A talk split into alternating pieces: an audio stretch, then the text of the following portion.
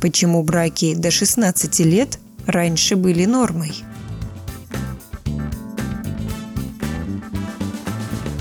Древнерусские брачные законы восходили к нормам византийского права. Сводом императора Льва III от 726 года был установлен минимальный возраст вступления в брак. Для жениха 15 лет, а для невесты 13.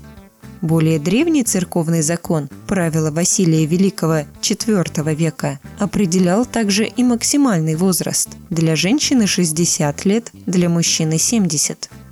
Разница в возрасте между супругами не регулировалась. Однако брак с более взрослой женщиной в крестьянских семьях даже поощрялся. Так, семья мужа получала более опытную хозяйку. Иногда на такой брак соглашались старые девы, которые не имели другого шанса выйти замуж. Крепостных женили помещики, а они часто даже не принимали во внимание возраст молодых – а у аристократов были распространены браки, в которых муж значительно старше жены.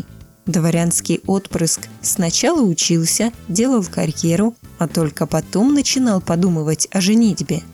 Породниться с состоятельным и знатным мужчиной было честью для любой семьи, и разница в возрасте редко кого-то смущала –